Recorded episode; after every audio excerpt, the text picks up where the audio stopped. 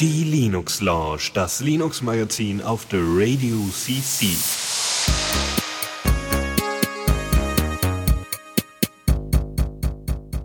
Ja, und da sind wir auch äh, heute wieder mit der Linux Lounge, hier mit äh, den ja, den tapferen Recken vom letzten von letzten Woche. Da haben wir dabei den Dennis, ne?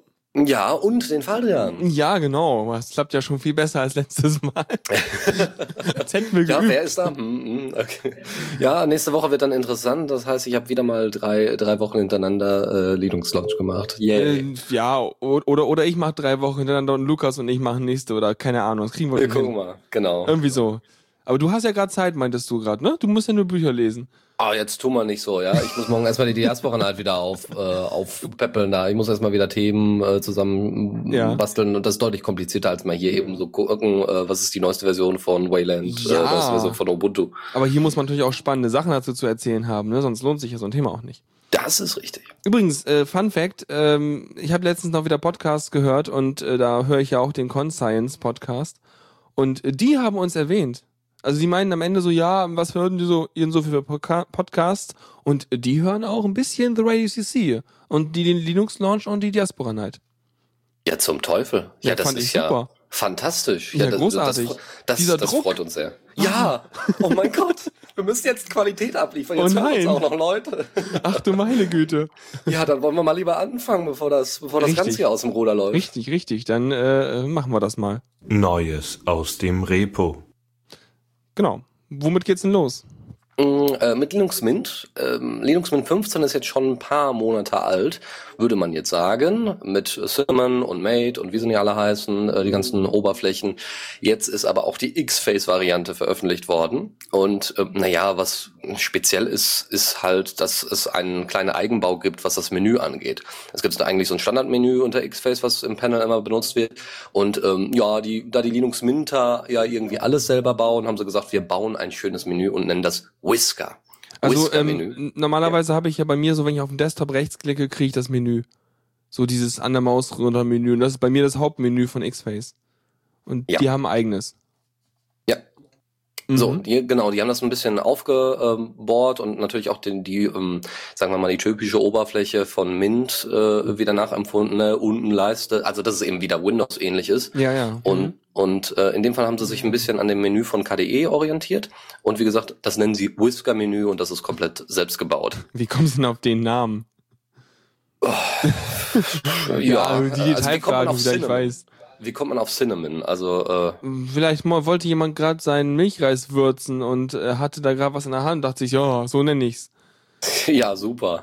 Okay, aber, ja, aber, stimmt. Ne, also bei, bei Mate kann man sich ja noch einige Sachen überlegen. Ne? Da gibt's dann Nemo anstatt Nautilus und all solche Geschichten. Da kann man dann noch irgendwie sehen, okay, das ist auf jeden Fall ein Gnome Fork, weil es irgendwie einen ähnlichen Namen hat.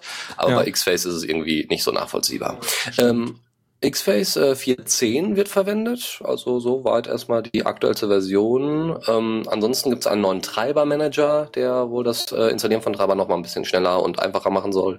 Ein, diesmal gibt es einen Software-Quellenverwalter. Solltet ihr also wieder mal PPAs verwenden wollen, dann könnt ihr oder beziehungsweise ja, nicht nur PPA, sondern vielleicht auch noch ein alternatives Repo, dann könnt ihr das darüber tun und sonst noch ein paar kleine Verbesserungen an MDM, das ist der Display Manager beziehungsweise der ähm, Anmeldebildschirm, wenn man so möchte. Mhm. Nicht schlecht.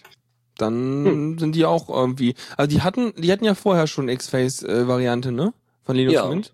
Und ja. jetzt haben sie einfach nur mal die, das, dieses X-Face hochgeschraubt und das Whisker-Menü eingebaut und so. Ja. Ja, ja, einfach so die allgemeinen, also einfach die Basis von Linux Mint mhm. 15 benutzt und dann einfach die mhm. jeweiligen äh, Spezifikationen reingebaut, damit das X-Face auch ordentlich läuft. Saubere Sache. Haben wir noch was? Genau, hier steht als nächstes Wayland 1.2. Schon wieder diese ganzen X-Server-Alternativen. Was denn, äh, haben wir jetzt Neuerungen? Geht's jetzt endlich voran? Es geht deutlich voran. Ähm, die Server-API scheint nun stabil, beziehungsweise ist jetzt offiziell von den, ähm, von den Entwicklern abgesegnet worden, so von wegen, ihr könnt sie nutzen, wenn ihr irgendwie eine Desktop-Oberfläche macht, wie eben GNOME, KDE, die ja schon mhm. angemeldet haben, sie portieren das auch für Wayland. Mhm. Ähm, dass die jetzt endlich sagen können, okay, diese Server-API ist gesichert und die bleibt auch so und dann bauen wir das alles mal schnell hin. Ähm, zudem kommt das Feature Farbmanagement dazu, dass das jetzt unterstützt wird. Oh, das ist wichtig. Ja, Ja, also weil, weil, ich- naja, ich habe es letztens gebraucht. Ich habe letztens mal mein, äh, mein, mein Laptop kalibriert. Man muss überlegen, ne, mein, mein MacBook ist das ja. Das ist ja von 2006. Jetzt könnt ihr euch an den Fingern nachzählen, wie alt das ist. Das sind so sieben Jahre. Und ähm, der Bildschirm war schon von Anfang an nicht so prall von dem MacBook. Und der wird auch nicht besser mit der Zeit. Die Farbwiedergabe wird zunehmend schlecht. Also davon abgesehen, dass die Hintergrundbeleuchtung flackert und äh. Aber ähm, ich habe auch unter, unter Ubuntu erstmal kein Tool gefunden, womit ich ähm, den Bildschirm kalibrieren konnte. Denn das Einzige, was ich gefunden habe, sind irgendwelche Tools, die auch irgendwelche Hardware-Dongles brauchen, die irgendwie wiederum den äh, Monitor abfilmen, um dann irgendwelche Korrekturkurven, Dinge zu machen. Und dann dachte ich so, oh Gott. Aber ich konnte zum Glück dann aufs macOS rüber und konnte dort mit so einem Fünf-Schritte-Prozess das äh, abgleichen und konnte dann dort die, ähm, die, die Dateien der Einstellungen, die ich da gerade vorgenommen habe, rauskopieren, weil es irgendwie so ein standardisiertes Display-Korrekturformat ist, was weiß ich, und konnte die rüberkopieren aufs Ubuntu und konnte das dann dort wieder ins Ubuntu reinstellen und dann hatte ich tatsächlich auch äh, halbwegs akkurate Farbe auf diesem Schrottdisplay. Also jedenfalls konnte ich damit immerhin meine Fotos angucken und sagen, ob das Foto gut ist oder scheiße. Oh, schon mal sehr gut. Ja, ich habe es bisher noch nie gebraucht, aber es könnte natürlich sein. Äh, ich meine, ich habe hier einen Plasma-Bildschirm. Das Ding wird nicht nur wahnsinnig warm, sondern die strahlt auch wahnsinnig, weil, weil äh, wenn, wenn du da so eine weiße Webseite hast, dann ja, ist es so, als hätte einer einen Scheinwerfer angemacht. Ähm, vielleicht könnte man solche Sachen, weil auch die Farben hier teilweise auch nicht richtig an, eingestellt werden ähm, oder angezeigt werden, dass man das damit auch nochmal macht. Äh, vielleicht probiere ich das einfach mal irgendwann aus. Ich habe mich damit Ja. noch nicht so ganz beschäftigt. Nee, Äh, ist wichtig. Also, also es, es, das bringt echt eine Menge vom einfach Feeling, wenn man sich manchmal so denkt, so, oh, das sieht ja, man merkt das auch erst gar nicht, wenn man stundenlang an dem Display sitzt und es hat so eine falsche Farbwiedergabe. Aber wenn man es dann mal richtig eingestellt hat, dann merkt man wirklich, wie alles irgendwie besser aussieht. Ja, und ich meine, solche Leute wie Trolley oder ich meine, du dann eben auch mit Fotos, äh, die, die du regelmäßig schießt und dann eben mit Darktable ähm, da rumhantierst oder mit GIMP, da sollte man dann schon mal wissen, wie denn die Farben ordentlich aussehen, weil äh, wenn du dann irgendwie Fotos zu anderen Leuten hinschickst und die schauen sich das dann an auf ihrem Display und denken nur so, irgendwie hat das Ding einen bestimmten Stich von der Farbe, Grünstich, Blaustich, Rotstich, hm, nicht schön. Mhm. So, ähm, dieses Farbmanagement-Tool ähm, von GNOME, GNOME Colors, ähm, hat das natürlich direkt schon implementiert. Ähm, also jetzt nicht von Wayland direkt, sondern jetzt in der neuen, in der neuen GNOME Colors Version, die man sich wahrscheinlich wieder aus einem Git ziehen kann. Aber das, das Colors habe ich halt benutzt, um diese Profile zu importieren. Hat denn die Genau. neue Version auch äh, ein Tool drin, um manuell die Farben einzustellen? Weißt du das? Das weiß ich nicht, aber äh, wir, das- wa wir warten mal auf 3.10, weil da kommen Ja. wieder einige Neuerungen. Okay, weil das war nämlich das Problem unter Ubuntu, dass ich kein Tool hatte, um manuell an irgendwie 20 Reglern zu drehen, um irgendwie damit die Farbkurven einzustellen. Das musste ich halt unter, unter macOS machen. Das war echt ein bisschen blöd. Ja, äh, ich, ich denke mal, das wird sich auch noch ändern. Das war, glaube ich, auch eher, ähm, die hatten ja damals auch schon die, also GNOME hatte damals schon ja die Implementierung von den ganzen Graphic Tablets drin. Mhm. Also hier, wie heißt denn Bamboo, bla. Ja, ja, klar. Ähm, die, und die, die- die Zeichentabletts. Hm. Genau. Und ähm, ja, gut, das war ein eigener Menüpunkt. Da haben sich auch einige gedacht, warum. Bei Colors äh, haben sich das sicherlich auch einige gedacht. Und deswegen denke ich mal, dass jetzt, wie gesagt, mit der kommenden Version ähm, einige Features dann nochmal nachgeliefert werden. Voll gut. Ja, ansonsten gibt's noch äh, die Unterstützung zum Betrieb mehrerer Arbeitsplätze, nennt sich Multi-Seat Support. Ähm, was, Was, was meinen die? ähm, also stellt euch vor, ihr habt ein Schulnetzwerk und ihr habt einen wahnsinnig guten Server, auf dem ähm, Linux läuft. Und ihr benutzt Wayland und könnt somit ähm, äh, die Rechner, die sonst in der Schule überall sitzen, die greifen eigentlich alle auf nur diesen einen Server zu. Und der verteilt dann dementsprechend die Bildschirme auf. Also du sitzt an einem bestimmten Arbeitsplatz ähm, und äh, dein Kollege an einem anderen und ihr benutzt aber eigentlich beide den gleichen Server und ähm, organisiert da eure Fenster, wie ihr das gerade so, haben wollt. das ist so eine Art äh, Slim Client Ansatz, wo man so letztendlich an welchem Rechner man sitzt, der macht quasi gar nichts und zeigt nur an, was der Server berechnet. Genau, das ist so ein bisschen wie ein ganz normaler, ähm, ganz normaler äh, ähm, ja, Root-Server, auf dem dann einfach mehrere Leute Admin sind und Ja. beziehungsweise mehrere Leute User sind und damit dann umgehen können. Das Genau ist interessant, das sind solche Topologien wie zum Beispiel, also in einer gewissen Weise, äh, hast du dir mal die IT bei Ikea angeguckt? Nee, weil so viel gab's ja jetzt nicht. Das meiste war entweder Plastik oder gestellt. Nee, nee, nee, nee, nicht IT kaufen, sondern wie die ihren, wie die ihre, ihr, ihr Einkaufskomplex da organisieren.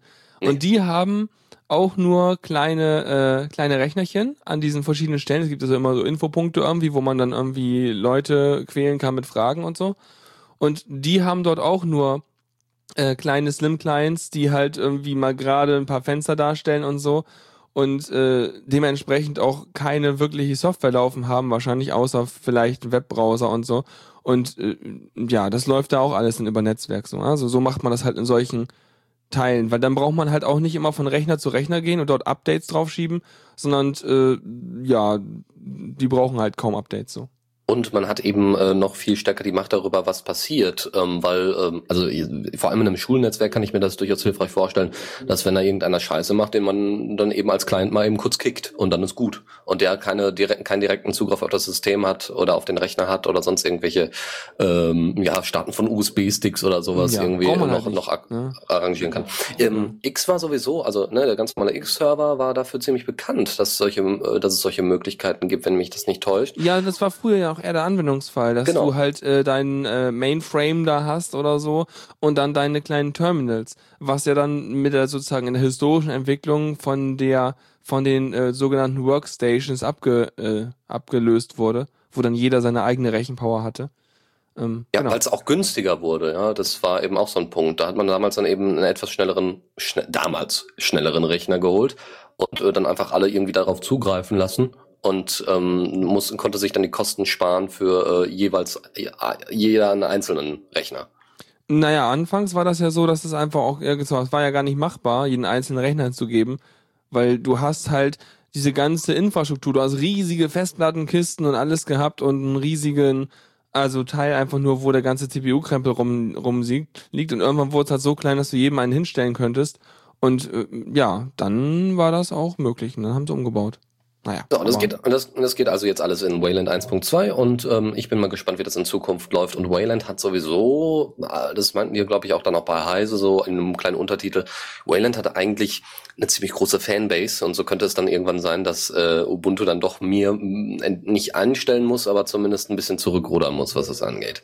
Äh, dass wir damals da so großkotzig waren, so, hey, wir machen jetzt mal mir und das wird alles ganz super und Aber toll. wie immer, das, bewahr, das beobachten wir einfach noch weiter. Das ist die gleiche, gleiche Überlegung seit x Folgen, würde ich sagen. So, was kommt denn jetzt? Aber wir hoffen ja alle, dass Wayland kommt, ne? Ja, natürlich. Mhm.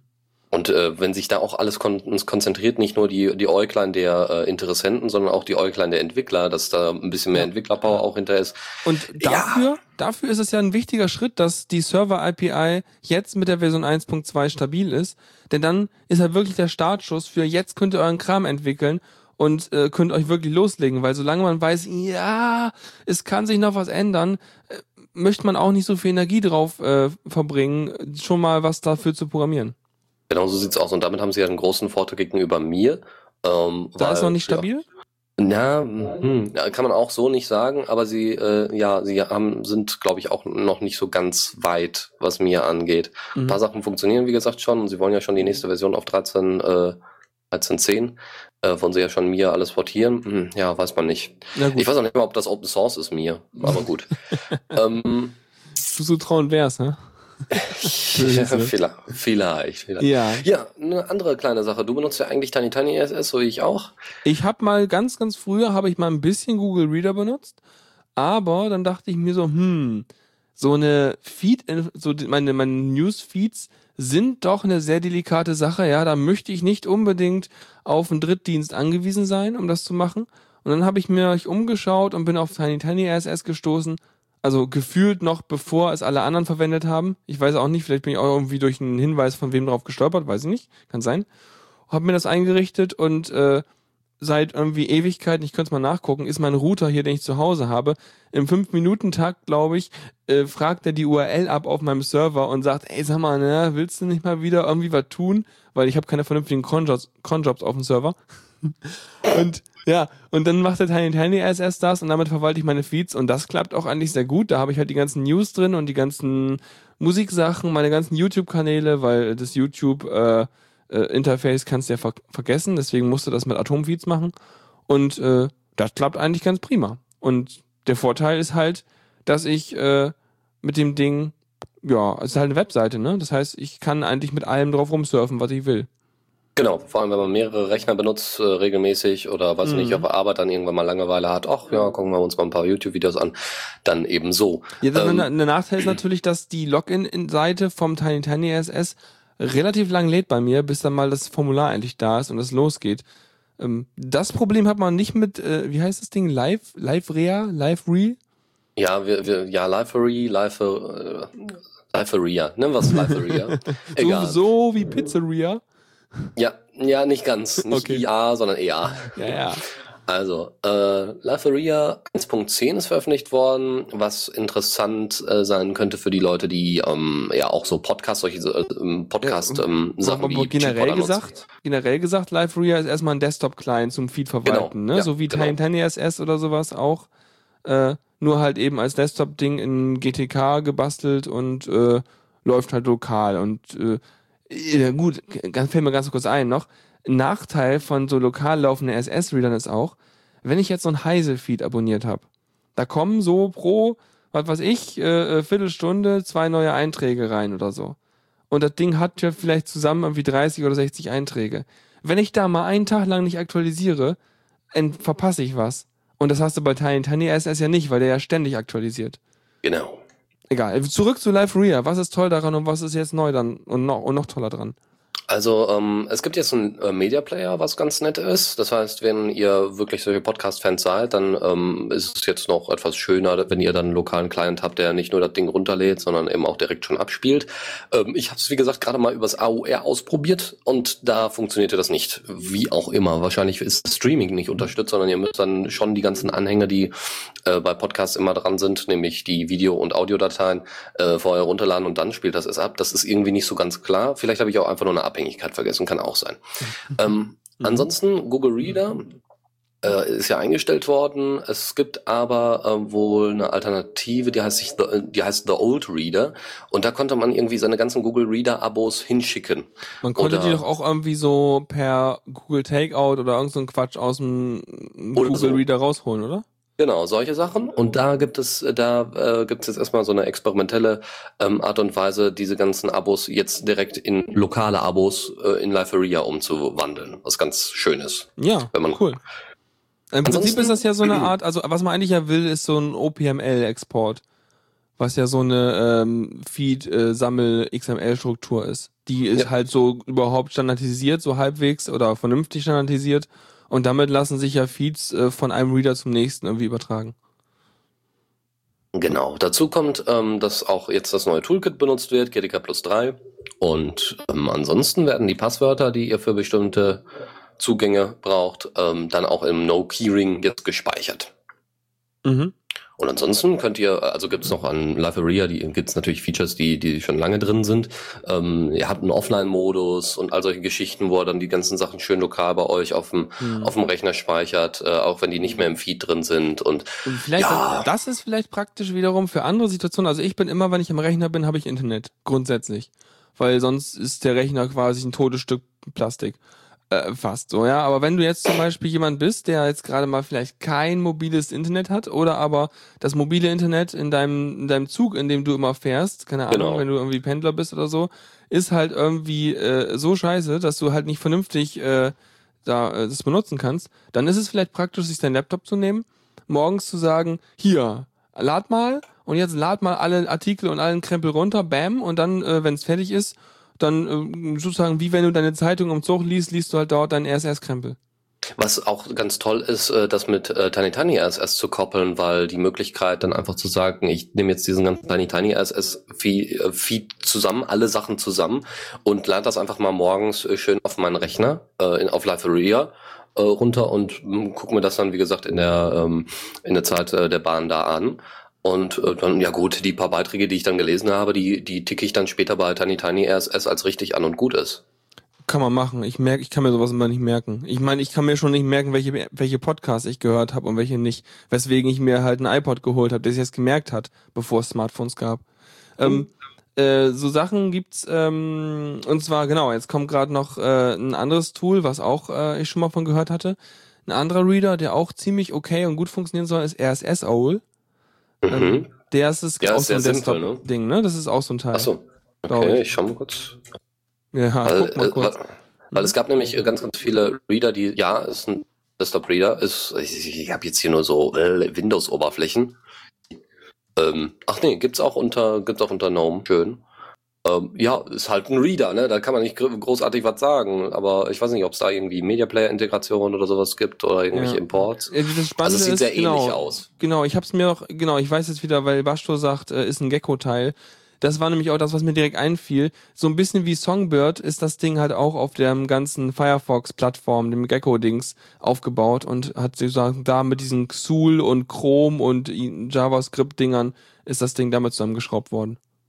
Ja, also, also, also Library zeigt so, ja, okay. Also nicht, nicht, jedenfalls nicht ganz nativ, also es ist halt dann so dieses Gecko-Ding, ja. Ja, für das Anzeigen der Webseiten, aber das macht Liferia auch. Und Liferia nee, nee, nee, ich meine auch die, ich meine auch die UI. Ach so, okay, okay. Ja, so wie bei so ja, wie bei stimmt, müsste JavaScript dann sein. Mhm. Das müsste dann wieder JavaScript sein. Ich weiß noch, als Dennis Schubert ganz überrascht äh, sagte, ja, ähm, Firefox ist komplett in JavaScript geschrieben. Ja. Und so, ähm, oh, oh, okay. Jedenfalls Na, die gut. UI und so. Hm. Ja, also schon heftig. Ja. Äh, Deus fragt nicht äh, mit Xul, ich habe keine Ahnung. Es sind nur so Wörter, die mir einfielen, weil äh, ich mal irgendwann in diese ganzen Oberflächendinger reingeguckt habe und das sind nur irgendwelche komischen XML äh, äh, Ob äh, Objektsprachen und so, womit die ihre äh, äh, Kontextmenüs und ihre Menüstrukturen und ihre ganzen Dinger irgendwie äh, bauen. Und letztendlich ist das auch nur so eine Art, ja, also letztendlich ist der, der, der Firefox, der Browser, ist eine Webseite, in dem eine Webseite ist sozusagen. Das ja, ist total. Genau. Hm. Aber so ist das halt. Die Engine.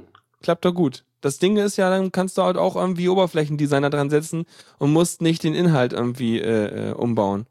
Genau. Ja. So, dazu kommt, oh, und vor allem brauchst du die Leute dann nicht dauernd umschulen für irgendwelche anderen Programmiersprachen oder so. Sowieso. Also Live-Rea auch eine gute Möglichkeit. Ja.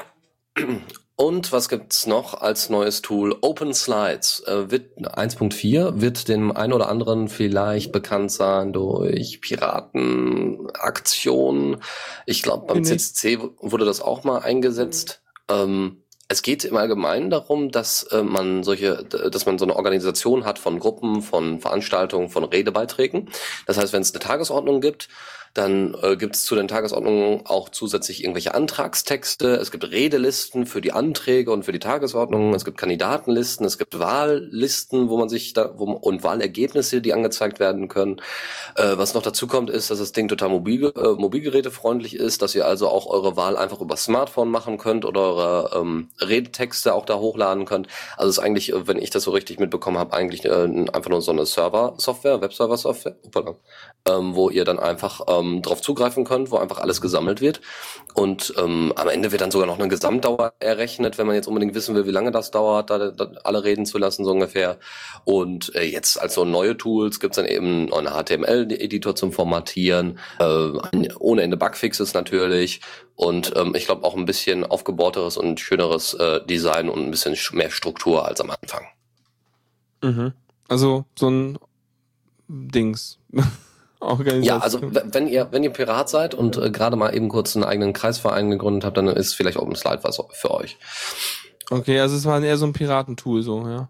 Ja, nicht nur, aber ich meine, wenn man jetzt irgendwie, wenn man jetzt so Technik, äh, äh, technikaffin ist und dann in einem Fußballverein ist und es gibt da irgendwelche, äh, weiß ich nicht, Vereinstreffen oder sowas und man muss jetzt irgendwelche, ähm, ja, müssen wir neue Fußball, Fußbälle kaufen oder sowas, dann kann man das mhm. darüber dann klären. Übrigens äh, muss ich nochmal ganz kurz hier nachtragen, was, was wir gerade vorhin nur ein bisschen Quatsch erzählt haben.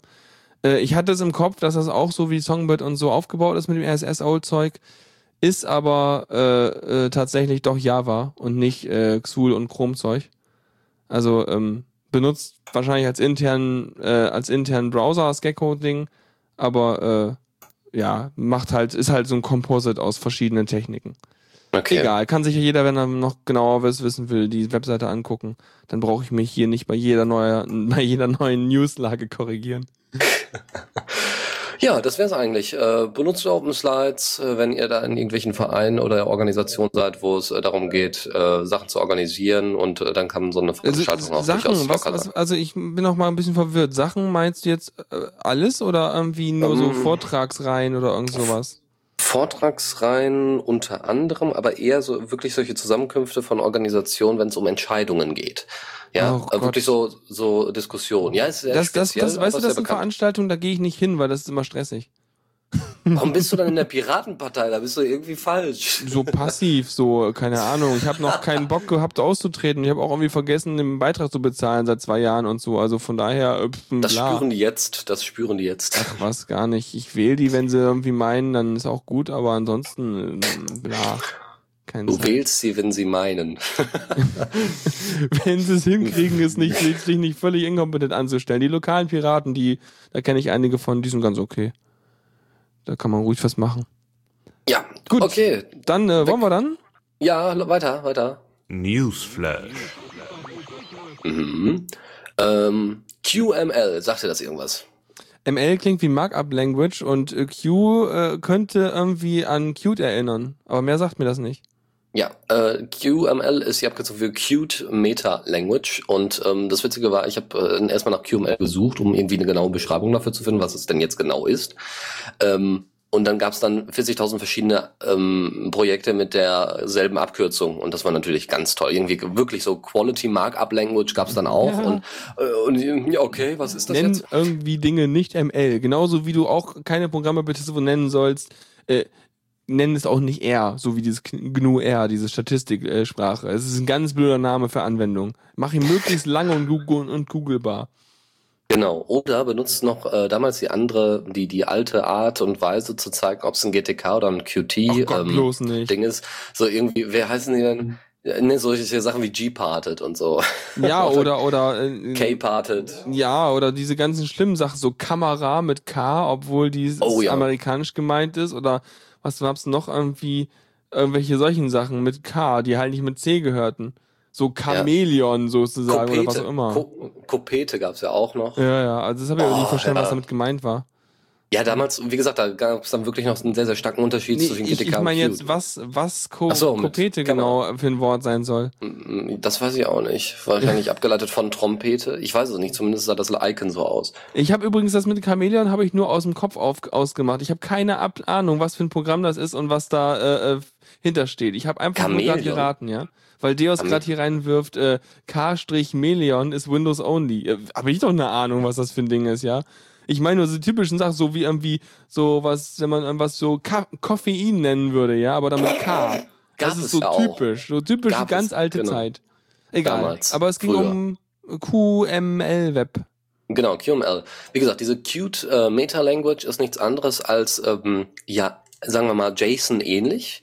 Und ähm, ihr habt da Möglichkeiten, Einstellungen festzulegen für Aussehen von, ähm, von äh, sag doch mal, hier für UI-Einstellungen.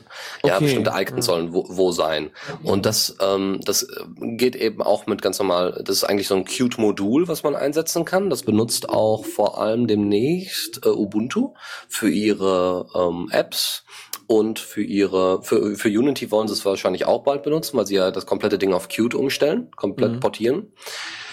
Ja, das ist eigentlich ganz nett. Interessant ist aber das Projekt QML Web. Aber Ähm, das, das ja. QML noch mal kurz. Warum braucht man denn da noch mal wieder? Ich meine, also wir haben JSON, das ist die JavaScript Object Not Not Notation, Not- Notation, wie auch immer. Dann gibt's äh, YAML zum Beispiel. Ja, äh, war das mit J oder mit Yet Another Markup Language? Und es gibt äh, bla, es gibt so viele Konfigurierungssprachen und Qt musste auch noch eine eigene haben, oder? ja, Ja, ja. gut, aber okay. wie gesagt, es ist nur JSON ähnlich, es ist nicht JSON. ähm, ja, ja, ich meine, die meisten Dinger sind ja, also dieses Yammel oder Hammel und es gibt, ach, das ist alles, das sind alles mögliche Tiere.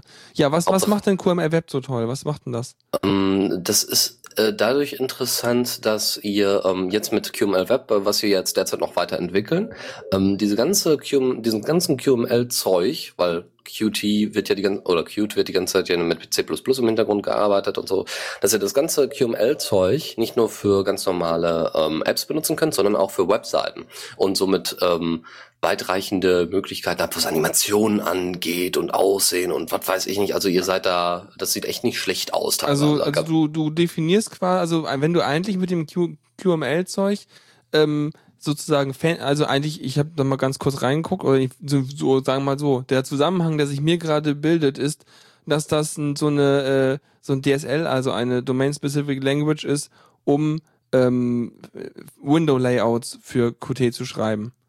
Zum Beispiel, ja. Also um zu sagen, hier, da ist ein Menü und äh, jetzt hätte ich gerne einen, eine horizontale Teilung und in der oberen Teilung hätte ich gerne, um oberen Hälfte hätte ich gerne eine vertikale Teilung und in der linken Ecke von der vertikalen Teilung hätte ich gerne einen Filepicker und rechts hätte ich gerne ein Textfeld und so.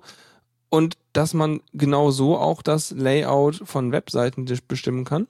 Mhm, Es geht sogar noch in viel kleinerem Rahmen. Also es ist nicht nur HTML, also nicht nur HTML, also nicht so HTML-artig, so von wegen, wir wollen jetzt hier oben, die, äh, weiß ich nicht, den Header haben und dann haben wir hier ein Div und so weiter, sondern es geht auch darum, dass ähm, da so solche, was eigentlich CSS übernimmt, nämlich das Aussehen wirklich definieren, Farben da reinbringen und nicht nur Struktur, dass das auch QML übernimmt. Äh, wo hast, Und- hast, hast du mal irgendwie Codebeispiele oder irgendwie sowas? Mal sehen Ich glaube, auf der Wikipedia-Seite gibt's das. Äh, d -d -d ich schau mal Weil kurz. ähm, äh, letztendlich sieht das auch alles sehr aus, als wäre das irgendein, ja, als hätte das so die, die typischen Eigenschaften von CSS mit drin, so, also äh, wenn ich Ja. so Sachen lese wie Cell Height und Cell Width Ja, ja, und es. Visible und ID, Spacing, das ist, das klingt alles wie CSS. Und warum auch nicht? Tada. Ähm, ja, und es, äh, da, da gab's Fuck. auch. Ah. What? Warum, Was? warum in diesem Programm? Jetzt hat mein Firefox gestartet. Wie der Stream bricht ab. Okay, gut. Ah. ja, Firefox darf nicht laufen, wenn ich streame, dann passieren Dinge. Okay. Aber es läuft ja alles, alles easy. Okay, Gut. weiter geht's. So, und da siehst du weiter unten dann eben das Beispiel mit den zwei Rectangles, ähm, einfach rot und, äh, na, also das ist also auch schon drin. Auch schön aus.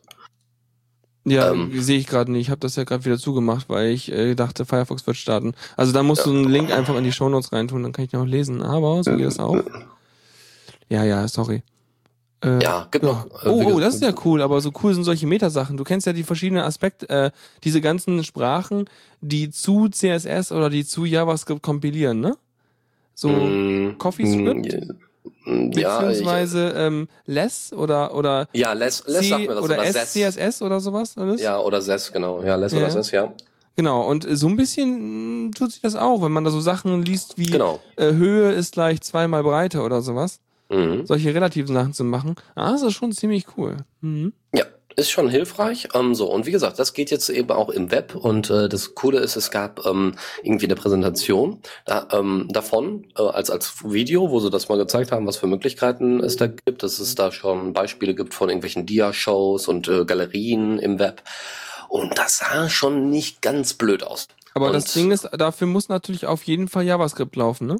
Also sieht so aus, als hätten die ihr, ihre sozusagen wie so, wie so ein jQuery halt, dass du da deinen QML Web äh, Processor Parser Gedöns reinlädst und deinen Qt Core sozusagen und dann lädst du halt das äh, Layout und dann sagst du Start mal und äh, wenn da kein JavaScript auf der Web Webseite läuft, dann passiert da gar nichts. So sieht's aus. Ähm, also würde ich jetzt einfach mal behaupten, Ja, also weil das ist, das ist ähm, schlecht für für äh, äh, Suchmaschinen und so, ne? Ja, ist vielleicht nicht so schön, das ist richtig. Aber es geht ja da, glaube ich, auch weniger um Inhalte als Ja. vielmehr um ne, Wenn Bilder. es interaktive so schön Programme fancy. sind und sowas, genau. dann ist gut. Aber wenn ich irgendwas habe, was ich irgendwie von Suchmaschinen indiziert haben will, dann ähm, lieber nicht. Oder eine Weiche einbauen, dass man sagt, okay, ach, du schickst diesen User Agent, ah, jetzt kriegst du die statische äh, Webseitenvariante, die halt scheiße aussieht, aber dafür ganz gut durchsuchbar ist. Genau. Dazu, ähm, also diese äh, JavaScript kann man da natürlich auch ähm, selber dann anwenden äh, in irgendeiner Form. Also es gibt äh, Möglichkeit da in JavaScript dann ähm, noch zusätzlich irgendwie dazu zu setzen. Ich glaube mit jQuery dann auch noch ein bisschen was äh, nachzubessern und all solche Geschichten. Ähm, was dann einen großen Vorteil hat für die Firefox OS User beziehungsweise Entwickler, weil ich meine, wenn man QML äh, Web dann auch noch für Firefox OS Apps benutzen kann, ja, schön. Mhm. Ah ja, hier Ja. sa- sagt man gerade noch Deus, wie man das auch macht sonst so, dass man halt eine statische Seite macht und wenn das JavaScript geladen ist, dann cleart man es erstmal und äh, packt dann den JavaScript-Inhalt rein. Das ist sozusagen so eine Art sauberes Fallback für Suchmaschinen. Genau. Ansonsten Praktisch. gibt's eigentlich zu QML wenig zu sagen. Wie gesagt, es ist gerade in Entwicklung und es gibt jetzt so die ersten Beispiele und Demos und so und alle freuen sich da voll drauf. Also alle, die davon wissen. Mhm. Und ähm, Die Eingeweihten. Ja, es ist so ein bisschen wie, äh, ja, das sind so ein bisschen wie die fortgeschrittenen Leute, die eben äh, Sess und Less benutzen. Ja, freuen sich, ah, guck mal, was für ein geiler Scheiß das ist und wie viel Spaß das macht. ja, und eigentlich, ja. alle anderen kennen eigentlich einfach nur CSS und wenn dann Less steht, Ja. alle so, hm, was soll das? Ja, aber das Problem an dieser Sache ist immer so, finde ich, ähm, also ich finde es gut, ich finde auch diese anderen Sprachen gut, aber mh, ich mag, also ich bin immer ein bisschen skeptisch bei diesem zusätzlichen Kompilierschritt, den man dazwischen dann hat, indem man sozusagen das wieder in die Sprache übersetzt, die auch die Browser verstehen. Das ist immer ein bisschen schade, so, weil, hm, weiß ich nicht. Ich bräuchte ja nur so ein Ding, was irgendwie äh, meine ganzen Dateien, die ich da habe, irgendwie monitort und sobald sich eine meiner Quelldateien ändert, also so ein Make-Befehl brauche ich eigentlich nur, der irgendwie immer läuft, wenn halt eine Datei den Zeitstempel ändert, dass da irgendwie ein Listener drauf hat oder so. Ja. Ja, ja. Naja, es ist, es ist wahrscheinlich nur eine Sache des Setups. Müssen die IDEs einfach im Plugin drin haben, geht das alles. Egal. Super. Dann äh, next, oder? Mhm. Ja, genau. Und zwar äh, IT-Wire hat, äh, also eine, eine Website, was, was Nachrichten angeht. Äh, hier ist auch so wieder so IT-Sachen. Und die haben wohl regelmäßige, jedes Mal, wenn der neue Debian-Leader, also der neue äh, Debian Project Manager oder wie heißen die, Project Leader, ähm, gewählt worden ist, dann haben die wohl ein regelmäßiges Interview mit dem. In dem Fall ist es Lukas Nussbaum, wo ich immer noch nicht hintergekommen bin, ob das jetzt ein Deutscher ist oder doch ein Franzose, Ach, weil aber so Namen, ist ja egal. Ja. so Namen, die, die streuen sich ja auch. Es heißen ja auch viele Leute in Amerika irgendwie, was weiß ich, ja, ja, so, Goldman äh, und so. irgendwie und dann werden die irgendwie so gar komplett anders ausgesprochen. Genau. Ist wahrscheinlich Nussbaum oder sowas, man weiß es nicht. Ähm, auf jeden Fall hat er, äh, hat der werte äh, DPL-Typ gesagt, ja, also wir würden doch gerne mal ein bisschen mehr Innovation in Debian reinbringen, weil Debian ist bisher immer so eine super Distro gewesen, um darauf äh, andere De Distros zu bauen. Die Äh. haben immer so die Innovation abgeschöpft und haben äh, Debian allein ist langweilig gewesen, ohne Salz. Ja, so genau so ungefähr. Und das möchte er gerne ändern. Äh, natürlich haben jetzt viele Leute Angst so von wegen, was wird denn dann aus Debian, wenn sie jetzt auf einmal innovativ werden? Ja, dann, dann hat man ja irgendwie keine, keine Konstante. Ja, Debian ist so, ein, so eine Konstante in dieser ganzen Distro-Welt. Ja, Oh. äh, das kann ich nachvollziehen, weil wenn du sagst, okay, das ist unsere Basis, ja, Genau. die haben ihren Pfad, den verfolgen sie, das ist gut, aber und da bauen wir drauf auf. Wenn die jetzt aber anfangen, selber irgendwie jetzt irgendwie fancy Krempel zu machen, dann äh, dann gibt's dann teilweise Distros, die in eine ganz andere Richtung wollen und die müssten sich dann erstmal Debian nehmen, den fancy Krempel wieder runterstrippen und dann irgendwie ihren Kram drauf machen. Das macht ja nur viel mehr Arbeit. So sieht's aus. Dann sollten sie lieber irgendwie äh, vielleicht die Debian Fancy Krempel Edition machen, auf der sie dann so was machen. Das kann ich mir auch gut vorstellen, dass wir wirklich da äh, die Desktop-Version vor allem ein bisschen mehr pushen und ein bisschen mehr neues Zeug mit reinbringen. Ähm, wir werden es sehen, sagen wir mal. Es ist auch wieder so, hm, ja, mal gucken, wie das wird. Aber allein die Ankündigung, so mehr Innovation im Debian-Projekt ist irgendwie so, oh, bitte nicht, nein, oh nein. Ja, ja, ja. ja Das kann hört doch auf. nichts werden. Ja. ja, bitte lass das, mach das nicht kaputt, es ist doch so schön. ja, aber äh, vielleicht hat's ja auch was Gutes, aber ich glaube, es würde einfach, ich weiß nicht, wenn das so, wenn es so ein Betonpfeiler im Gubbel der ganzen Distribution ist, dann äh, wäre das schon nicht verkehrt. Ja, vor allem, ich glaube, die, die Umstellung irgendwann, äh, sie werden, sie sind ja immer noch auf dem alten äh, Pfad hier, äh, wo die ganzen alten Init-Skripte noch verwendet werden. Ne? Ich weiß ja gar nicht mehr, wie es, wie, wie das Tool heißt. Ich kenne ja nur Systemd, ich weiß ja gar nicht den Vorgänger mehr. Und auf Systemd sind ja jetzt schon sehr, sehr viele Distros umgestiegen. Jetzt ist die Frage, wann wird äh, Debian das auch irgendwann mal machen, ist auch wieder so ein Punkt. Ja. Na Ähm, gut, und- also solche Entwicklungen könnten da natürlich rein. Aber dann müssen, also, das, also die haben ja ihre eigenen Zyklen, in denen die halt irgendwie Sachen aktualisieren. Kriegen die Vor allem, wenn, vor allem, wenn die sich da die Innovation und so weiter ausdenken und überlegen, fehlt vielleicht auch für bestimmte andere Sachen, die vielleicht doch ein bisschen wichtiger sind, die Manpower. Und dann hast Weiß du echt ein. Problem. Man weiß es nicht. Kommt natürlich auch wieder drauf an, also mh, das ist immer so schlimm, diese Rechnung, ja, wenn man sich überlegt, okay, jetzt können wir da machen, ja, aber da wollen wir uns ja gar nicht so doll drauf konzentrieren, äh, lass uns doch Genau. lieber darauf konzentrieren, aber letztendlich hängt das auch bei den ganzen Maintainern und den ganzen Leuten davon ab, wo ihre persönliche Motivation ist. Und wenn man irgendwie jemanden hat und äh, man möchte in eine bestimmte Richtung, aber der hat halt ganz viel Spaß daran, die eine Nische zu bedienen und man zieht ihn quasi sozusagen aus der Nische ab und sagt, ja, das brauchen wir gerade nicht so doll, kümmere dich lieber darum. Dann hat er vielleicht gar keinen Bock drauf und springt ab oder irgendwas. Also von daher ähm, kann man kooperativ sich so ein bisschen in eine Richtung entwickeln wollen.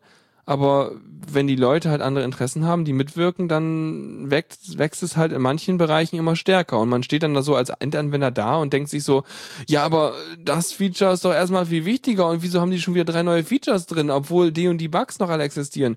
Kleines Beispiel, Diaspora. Ja, aber in Wirklichkeit haben die Leute halt Bock, teilweise neue Features einzubauen, weil sie da Spaß dran haben und brauchen das für die persönliche Motivation. Das heißt, man muss so ein Trade-off machen, sagen, okay, diese, wenn ich baue jetzt dieses nette Ding ein, dafür mache ich aber das und das und das heile und macht sich da so ein kleines, so ein kleines äh, Kompromisspaket draus oder so. Ja, wie wär's denn mal mit Gamification bei Debian, wo man dann sagt, okay, ich habe hier fünf Bucks und für fünf Bucks darf ich dann demnächst irgendein Spielchen bauen. Genau, irgendwie sowas, ja, gibt's dann Milch Ja. und Kaffee. Okay, also ich, ich, ich kann mir durchaus vorstellen, dass er das auch ähm, unter anderem deswegen angekündigt hat, so von wegen, ja, so langsam unsere Debian-Entwickler, die langweilen sich vielleicht auch ein bisschen und genau aus diesem Grund, dass, äh, ne, dass sie eben da immer nur auf Stabilität und Sicherheit und so weiter achten Ja. und so ein Die bisschen die, nie der an die Spaß. Cutting Edge, das ist ja langweilig. Genau, ne, da, Mhm. da kann ich äh, du- du- durchaus verstehen, wenn da vielleicht der eine oder andere Debian-Typ äh, da mal eben kurz zu Arch Linux rüberwechselt, so von wegen, hey, wie, wie geht's denn euch? Ja, oh, hier ist ja alles ganz schnell und super und toll und total unstabil, aber es macht Spaß. Mhm. Wir, vorhin haben wir ja über, äh, über, hatte ich ja ganz kurz Thin Clients angerissen, also äh, Computer, die nicht viel Power haben letztendlich und äh, vor allem irgendwie Sachen von woanders anzeigen. Und da hast du hier gerade noch was reingeworfen, dass jetzt ein kompakter Desktop-Computer, also quasi ein Handy mit vernünftigem Gehäuse, äh, kommt und äh, äh, so auf ARM-Basis.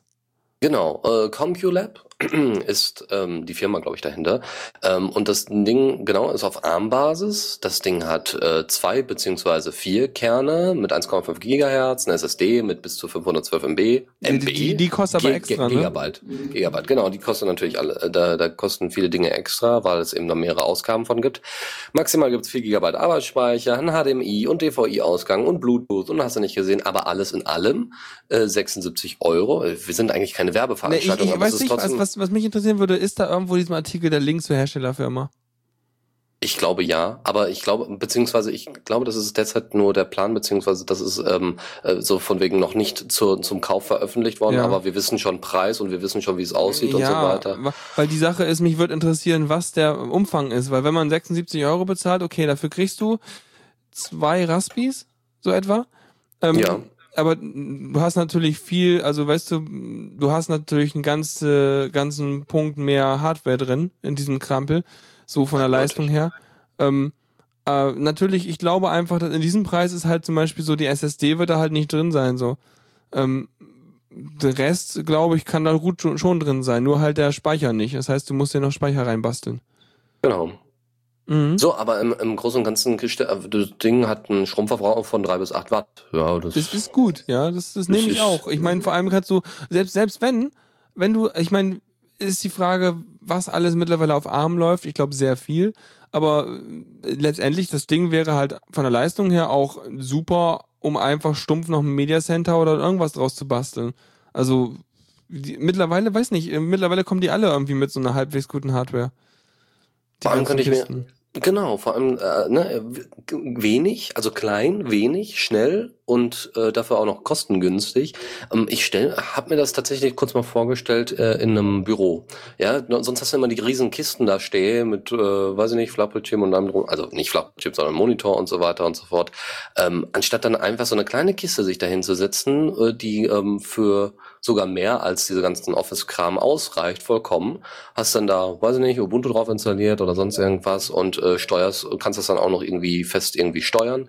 Ich glaube, das macht durchaus Spaß, ja, und Ja. ähm, verbraucht wenig Strom und so weiter. Das Naja, macht, das rechnet klar. sich irgendwann. Wenn, wenn du halt einfach so einen Rechner zum Surfen und so Krams und Let's Plays gucken und so solch willst, dann äh, ist das gut. Ich meine, zum Entwickeln und zum Radiosenden, gerade wenn man irgendwelche Hardware anbauen will, dann äh, ist das vielleicht nicht so eine gute Idee.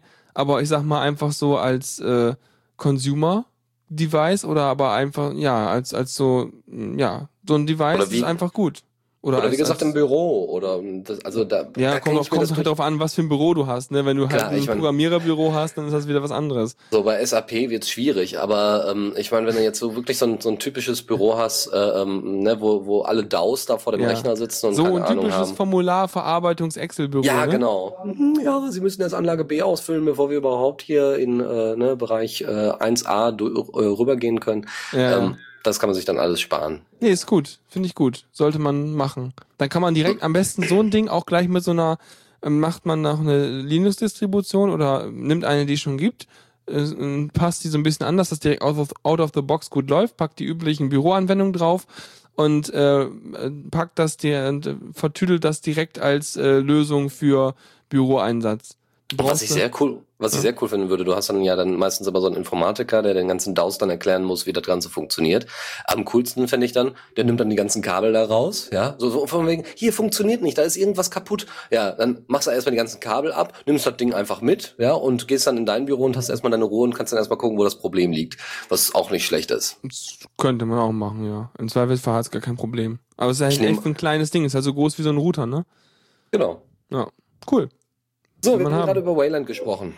Und äh, da ich ja weiß, dass es viele Leute gibt, die total geil sind auf Sailfish OS von Yolla ähm, und ich ja irgendwie doch eher doch mehr auf der Firefox OS Seite bin, ähm, aber Wayland ganz toll finde, ähm, gibt es jetzt das erste Selfish OS Phone? Auf jeden Fall mit Wayland wird ausgeliefert. Und ähm, da gibt es einen finnischen äh, Entwickler, der gesagt hat, okay, wir müssen ja irgendwie Wayland auch auf die Android-Geräte irgendwie bringen, auf Android-Hardware. Also wird ein, bisschen- wird ein bisschen kompliziert. Was hat er gemacht? Genau, er hat erstmal eine Bibliothek geschrieben, die heißt libhybris, äh, damit Wayland unter Android läuft, Mhm. beziehungsweise unter der Android-Hardware. Mhm. Und das Witzige ist, Canonical hat genau diese Bibliothek erstmal für ihr eigenes Mir angepasst. Ja, warum nicht? Ja, ist ja alles ganz schön, ne? Aber ich meine, ach, da könnten sie dann aber dann gleich auch bei ne, Wayland mitarbeiten, anstatt Ja, da nö, ihr eigenes nö, Ding zu nö, bauen. wir müssen das ja auch so machen. nicht- Genau, das, weil, ne, genau. Ja. Aber ich, aber als, Deswegen. als du eben gesagt hast, ja, Selfish OS, da habe ich immer gesagt so, hä, Selfish OS? Ist das irgendwie so ein ganz, ganz äh, selbstzentriertes äh, Betriebssystem, so nach dem Motto, ja, das hat keine Internetverbindung. ich, ich, ich zeig dir halt mal ein Fenster an, aber nur wenn mir das was nützt, lieber Genau. Anwender, ja, ich bin Selfish OS, äh.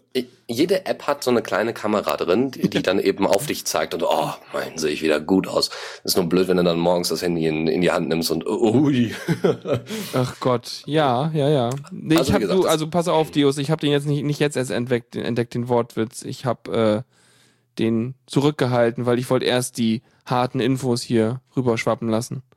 Genau. Wie gesagt, also das erste Smartphone von, ähm, also von und mit Selfish OS Mhm. äh, wird unter Wayland äh, laufen und ähm, vor allem diese Bibliothek wird ja für andere Projekte nützlich sein, hat ja auch äh, selbst, selbst Carsten Mank dann gesagt. Aus dem Grund, weil Wayland ja auch laufen soll mit äh, GNOME und KDE und so weiter und KDE ja gerade an Plasma Active arbeitet und die GNOME Shell ja sowieso ziemlich ausgearbeitet ist für Tablets Mhm. und äh, ja schon Verträge teilweise oder Pläne schon geschmiedet hat, wie sie das auf Tablets bringt. Und ja, hm, ich muss sagen, ich freue mich da schon sehr drauf, wenn dann so das erste No Shell Tablet mit der mit der Bibliothek dabei ist. Ich frage, ich frage, ich finde es ja ganz gut, wenn es Wayland Zeug auf dem Android läuft und so weiter. Es gab doch mal diese Pläne von irgendwann mit diesem Ubuntu auf dem Telefon, wo man dann sozusagen sein HDMI ansteckt und irgendwie sein, Ja. sein Gedöns und dann plötzlich hat man ein bisschen andere Oberfläche und hat seinen Ja. Desktop-Rechner. Und wenn man dann Genau, wieder losgeht, hat man sein Handy-Ding, ne? Ja. Ist das noch aktuell? Ja, natürlich. Das ist ja, das haben sie ja großartig, das hat Canonical großartig vorgestellt und das wird auch weiterhin so bleiben. Das wird jetzt nur noch weiter angepasst, damit es, äh, damit man nicht immer die äh, absoluten High-End-Geräte braucht, sondern eben nur, nur Geräte in Anführungszeichen, die zwei Kerne haben und Ubuntu und äh, Android in Anführungszeichen oder beziehungsweise beides Ubuntu, beide Ubuntus gleichzeitig starten und steuern können. Ich finde das dann gut, wenn das dann vielleicht auch noch dieses gleiche Prinzip Schule machen wird. Also wenn die es ausprobieren und so. Ich meine, klar, Canonical ist da vielleicht vielleicht der der kraftvolle äh, Partner, um das nach vorne zu bringen, so. Aber dieses Prinzip finde ich gar nicht so verkehrt, dass wenn man halt sich sowieso schon irgendwie sein 500 Euro Smartphone kauft oder sowas, dass man dann einfach auch gleichzeitig im Prinzip einen Rechner hat, dass du halt auch vielleicht irgendwie ein Firefox OS oder ein anderes OS nehmen kannst und die OS sind halt entsprechend, also vielleicht, ja, muss halt schon irgendwas sein, was auch generell normale Anwendung ausführen kann, aber dass du dann halt äh, das auch in nicht äh, canonical Flavor kriegst, also komplett offenem Flavor. Das wäre halt Ja. super. Das ist eben auch so ein Punkt, äh, wo, wo ich denke, dass Google da erstmal abwartet. Ja, die sitzen da erstmal in ihrem Büro und warten ab, was passiert. Die sind Ja. im Moment einfach Markt, einfach im Moment Marktführer Das- und warten jetzt Google hat- darauf, was, was durchreißt. Weil ähm, wenn, wenn Ubuntu mit seinem äh, Dual Boot, sagen wir mal, von, von normalem OS und äh, seinem, ähm, seinem normalen Mobil-OS äh, gut funktioniert und die Leute das haben wollen, dann ist es für gerade für Google ein ganz, ganz leichtes Ding, da ein Chrome OS draufzuziehen und dann zu sagen, hey, das hat mich schon seit Jahren, jetzt Ja, haben wir beides zusammengebracht. Bam. Ich dachte auch gerade, ähm, also ich glaube, Google ist da aktuell gar nicht so interessiert dran, weil die haben ihre Chromebooks, wenn man unbedingt will. Genau. Und äh, haben da eher so, also der, der aktuelle Ansatz ist ja bei diesen Playern eher so, hab, hab ruhig deine vielen Devices, die sind jeweils spezialisiert auf das, was sie halt brauchen. Also äh, am Desktop brauchst du halt ein bisschen mehr Power, da hast du auch genug Strom. Am Mobil brauchst du halt irgendwie ganz Strom sparen, dafür brauchst du nicht so viel Rechenleistung oder irgendwas. Und dafür synchronisieren wir deinen ganzen Krempel. Aber ähm, ich, wär- ich fänd's halt auch geil, ohne die Synchronisieren auszukommen, aber es interessiert Google ja nicht, weil die wollen ja meine Daten in ihrer Cloud haben, um Genau. dann irgendwie damit profilen zu können. So sieht's aus. Aber na gut. Und deswegen. Genau. Ja. Äh, sonst äh, kleine Warnung an die Leute, die äh, Nginx als Webserver Wir benutzen. bräuchten Jingle. Wir bräuchten sowas wie Achtung, Achtung, Verkehrswarnung, Falschfahrer auf äh, Fahrbahn. ja, so, so. Da, da, da, da. Engine X, meinst du? Ja, Nginx, der Webserver Nginx ähm, hat ein Problem und zwar kann man über einen Buffer Overflow, wo ich jetzt selber nicht weiß, was es ist. Bitte, Fall Ein Buffer Overflow. Ah, pass auf, ganz, meine Damen und Herren, ich äh, äh, präsentiere den Buffer Overflow. Faldrian erklärt die Ja, ja. Welt. Also angenommen, angenommen, du hast, du, du du bist ein Programm jetzt, ja? Und äh, in deinem Programm äh, hast, rufst du eine Funktion auf. Und dann, das heißt, du, äh, du, du merkst dir, wo du warst, äh, springst dann mit deinem, deinem Prozessor zu der Funktion, also zu einer, zu einer anderen Codestelle, führst dann diesen Code aus, der da ist, und wenn du fertig bist, dann kriegst du ja einen Return, so ein, ja, geh mal dahin zurück, wo du warst, nachdem du quasi deine Ergebnisse dieser Funktion in irgendeinen Speicher geschrieben hast. Und dieses Return, oh, wa- Moment, ich glaube, ich erkläre gerade einen Stack Overflow. Aber ist auch, Ist auch schön. aber ist das, auch das schön. hängt aber garantiert miteinander zusammen. Thema. Ist beides Overflow. Okay. Also genau. Und, und dann äh, auf, dann, wenn du zurückspringst, dann wird nachgeguckt, äh, wo muss ich denn hin zurück? Und das steht auf dem Stack. Ja? Ähm, und auf diesem Stack, äh, ähm, äh, ja, dann, dann springe ich da hin und führe weiter aus. Der wichtige Okay. Punkt ist, dass du natürlich äh, in dem Kontext ausführst, in dem das Programm ausgeführt wird. Wenn du es jetzt schaffst, durch vielleicht einen Buffer-Overflow, also heißt du, du, du äh, machst zum Beispiel, schreibst irgendwo Daten hin, aber die Daten sind größer als der Arbeitsspeicher, der für diese Daten reserviert ist, weil zum Beispiel man weiß, ich will hier einen String hinschreiben, also eine Zeichenfolge, die irgendwie 200 Zeichen lang ist und so viel Platz habe ich reserviert, aber du kriegst es irgendwie hin, dass mehr geschrieben wird. Genau, zum Beispiel bei C mit Strings, weil äh, zu viel Details, egal. Auf jeden Fall, du schreibst es weiter, dann kannst du Sachen überschreiben dahinter und äh, damit könntest du vielleicht äh, eine Rücksprungadresse über, überschreiben im Stack. Und wenn du es schaffst, dort hinzuschreiben, was du möchtest, dann kannst du dafür sorgen, dass zum Beispiel ein Programm, was irgendwie als root, als irgendwas ausgeführt wird, ähm, bei einem Rücksprung statt an die Adresse, wo es herkommt, an eine von dir gewählte Adresse zurückspringt, was Mm. unter anderem Code sein kann, den du vorher irgendwo eingefügt hast. Uh. Das ist sowas. Um es kurz zu machen, aber danke für die Erklärung. Also ich habe, glaube ich, die Idee verstanden. Ich ja, hoffe. Und ich hoffe fragen. auch alle anderen. Nee, nee, das, das funktioniert schon. Im Klartext, man kann einfach Code auf dem Server ausführen und das Ja. ist nicht gut. Ist ja, von außen. das. das. ist nicht schön, ja. Ähm, an sich schon, aber nicht, wenn es äh, jemand ist, der dem Server nicht gehört. Ähm, so, und das ist in Version äh, 1.3.9 und 1.4.0 und da solltet ihr ganz doll aufpassen und am besten updaten. Debian hat die Lücke bereits geschlossen, äh, also einfach mal update. Super. Ja. Ja, Debian wieder, ne? Wieder. Ja, Aber diesmal, also Bugfixe, das, das sind sie schnell. ja, ganz ohne Innovation. Sehr gut. Finde ich gut. So, anderer Webserver ist jetzt eingestellt, zumindest die Pflege davon, äh, Support und sonstiges, Ja. also irgendwelche Bugfixes oder sowas werden dort nicht mehr erreicht. Apache äh, und zwar 2.0, ne? genau 2.0. Das ist, glaube ich, seit acht Jahren. Ja, aber man muss überlegen, ich dachte, es war es Apache eingestellt? Nein, nein, nein, nein. Nein, nein, 2.0. nein, 2.0. Ja, und äh, Ja. 2.2 und 2.4 sind natürlich weitergepflegt. Und ja, ne? Aber ich hatte auch erst, ich hatte auch erst gedacht, so äh, Apache 2 wird eingestellt. Mich also mal- 2.0. Mich, mich würde mal interessieren, wie eigentlich aktuell die Verteilung ist, was für Webserver aktuell so benutzt werden, so global. Da gibt es garantiert irgendwelche Statistiken zu. Also, wie weit hat sich Nginx schon verbreiten können? Welche Leute benutzen halt Apache noch? Oder Light Beziehungsweise- TTP. Hm? Oder Light TTP. Ja, wer, wer weiß. Oder aber wo ist, weiß nicht, es gibt ja auch irgendwie, dass du ähm, Java benutzt und damit äh, ganz andere Webserver drin hast, die vielleicht direkt Ja. das Zeug ausführen und so. Also Oder ein ein eingebauter Python-Webserver. was doch, na ja, aber ich meine schon so. Also mich würde da mal so eine Web internetweite Statistik interessieren, weil meistens liefern die äh, Webserver auch so einen Identifikationsstring mit im Header, wenn du eine Webseite anfragst, dann sagt meistens so hier, ich lauf, läuft jetzt ein Apache bla bla bla und so. Ähm, Mhm. Würde mich mal interessieren, wenn dir jemand einen Link hat zu einer, zu einer Statistik, äh, ja, packt mal in den Chat. Fände fänd ich mal spannend, weil mich wüs ich wüsste gerne mal, wie viele Leute halt Nginx und wie viel Apache benutzen. Mhm. Ähm, es gibt eine Sicherheitslücke trotzdem, also in, äh, in, in den, also, also es gab eine Sicherheitslücke, sagen wir mal, die aber was mit den Configs zu tun hat. Wenn man da also die Configs irgendwie ein bisschen falsch einstellt, dann kann es eben sein, dass der RAM mal eben kurz voll läuft und ähm, hm, ist auch nicht so schön. Ähm, die ist aber irgendwie nur bedingt geschlossen worden in 2.0, also in der letzten Version, die jetzt äh, von Apache veröffentlicht worden ist. Ähm, deswegen steigt einfach auf die nächstbessere Version oder die nächsthöhere Version um, damit ihr da ähm, keine Probleme habt. Mhm. So, aber wo wir gerade bei 2.0 sind, HTTP 2.0. Eigentlich hätten wir das in Neues aus dem Repo packen können, aber HTTP 2.0, also das Internetsprotokoll schlechthin, ähm, soll ein Update bekommen. Und Google hatte Ja. da ja schon mal angefangen. Also wir haben ja bisher gehabt HTTP 1.0 und HTTP 1.1, aber weiter, sind- weiter sind wir ja nie gekommen. Genau. Ja, und Und jetzt ist 2.0 man's- könnte mal, Jetzt, ne?